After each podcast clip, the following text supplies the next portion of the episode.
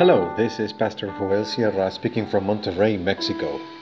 Thank you very much for listening to this brief devotional reflection, and may the Lord be with you to bless you today and always.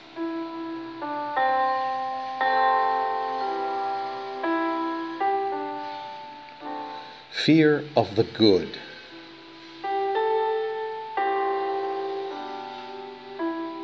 We read in the Gospel of Mark, chapter 5, verses 15 through 20 in the New International Version. When they came to Jesus, they saw the man who had been possessed by the legion of demons sitting there, dressed and in his right mind, and they were afraid. Those who had seen it told the people what had happened to the demon possessed man and told about the pigs as well. Then the people began to plead with Jesus to leave the region. As Jesus was getting into the boat, the man who had been demon possessed begged him, begged to go with him. Jesus did not let him, but said, Go home to your own people and tell them how much the Lord has done for you and how he has been he has had mercy on you. So the man went away and began to tell in the Decapolis how much Jesus had done for him, and all the people were amazed.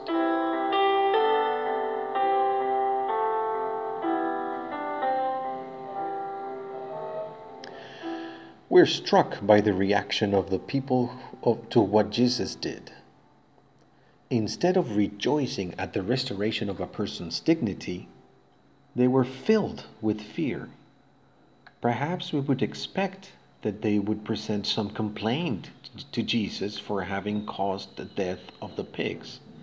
But their reaction was not a complaint for that great economic loss of 2,000 pigs. They simply began to beg him to leave that region. What dominated the mood of these people was fear, not the anger over the financial loss, much less the joy over the transformation of that man. It filled them with fear to see the madman in his right mind, the raggedy now dressed, the unstoppable now sitting down. And it is because they were scared to see themselves devoid of their main excuse, for he was acting as a scapegoat to justify all domestic and public evils. They had someone to point out to who was worse than them, and thus they could feel better. It frightened them that now they would have to take full responsibility of their faults and mistakes without being able to point out to, to anyone else. We observed earlier that the demons did not want to leave that area they felt at home throughout the region, as if the entire town was under their influence and possession. In fact, by begging Jesus to go away, the people are expressing exactly what the demons were begging for a paragraph earlier. We see, therefore, that the issue of demon possession is not something merely individual, but collective, systemic, social. The individual is only the symptom that manifests the disease of the whole group. The will of the enemy of our souls is to remove Jesus from our life. He is terribly afraid of seeing us well, neat, and composed, in our right mind. He is terrified at the possibility that we could become kind, patient, loving to our families, responsible in our commitments, generous to anyone in need.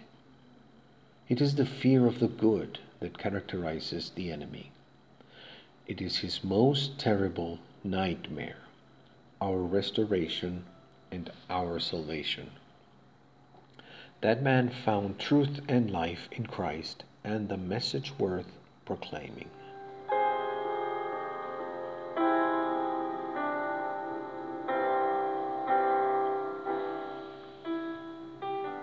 Let's pray.